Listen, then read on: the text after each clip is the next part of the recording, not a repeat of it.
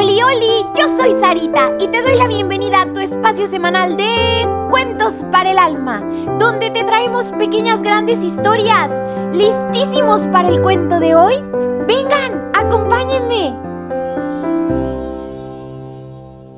La creación del mundo totototote.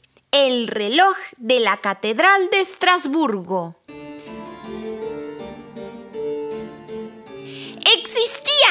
Mm, y quizás siga existiendo un maravilloso reloj astronómico en la Catedral de Estrasburgo. Fue construido hace varios siglos ya.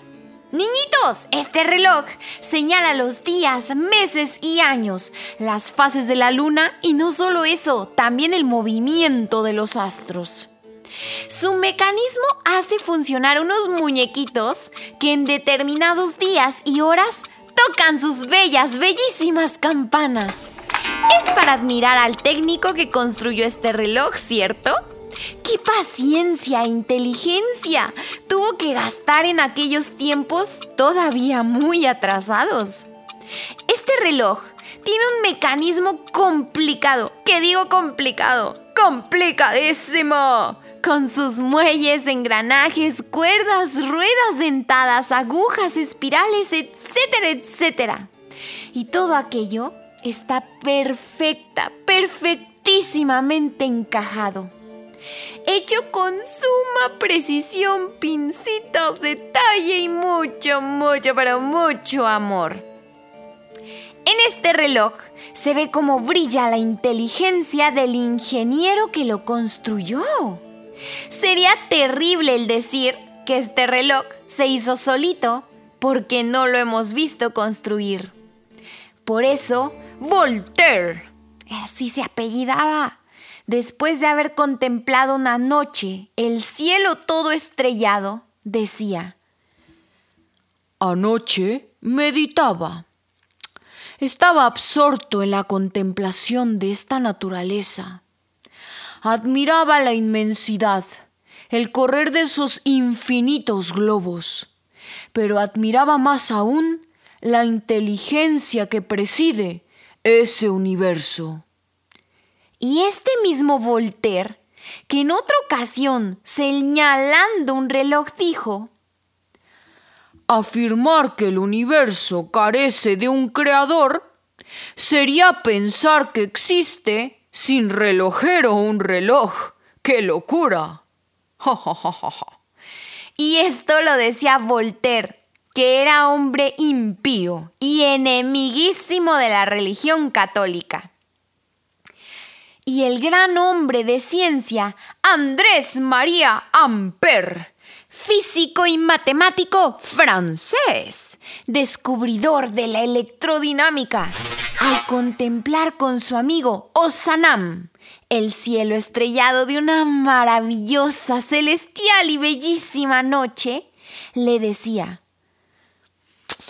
Oye Osman, amigo mío, hijo mío, qué grande es Dios.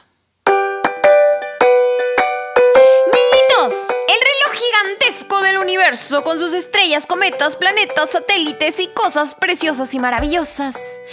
Es realmente impresionante. Mira, hasta nos quedamos sin aliento de lo impresionante. Pero a la hora que nos preguntamos, ¿quién ha hecho el mundo?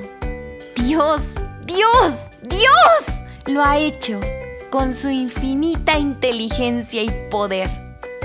Existen miles de millones de estrellas sujetas a un movimiento cuya velocidad es de miles de kilómetros por hora. Y estos astros con sus movimientos no chocan, no se estorban unos a otros. ¿Por qué?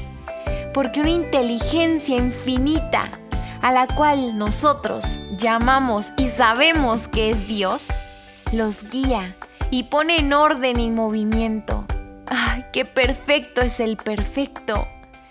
Niñito, ¿tú has visto un reloj que se haga solo y él solo se ponga en movimiento? A ver, ¿has visto que un reloj se construye él solito? Piensa, piensa, piensa. Pues claro que no, ¿verdad? Para construirlo y ponerlo en movimiento y que nos diga la hora y haga todo ese show y espectáculo, se necesita la inteligencia de un relojero.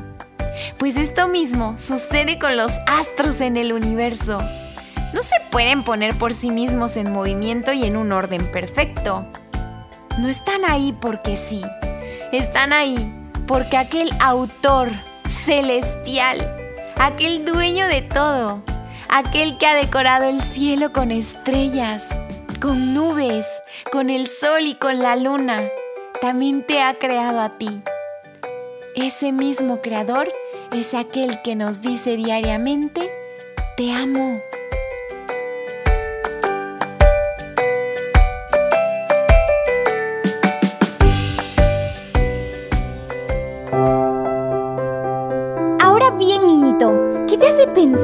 Y hacer esta pequeña gran historia? ¿A poco no nos deja muchísimo para reflexionar? Pero sobre todo lo que nos mueve a actuar. Niñito, acuérdate de decirle a tu papi o a tu mami que le den seguir para que cada semana ya aparezcan los cuentos de manera automática. Y también por favor comparte este programa con todos tus amiguitos, tus vecinos y hasta con tus primos. Te espero la próxima semana con un nuevo cuento. Que Dios te bendiga muchísimo.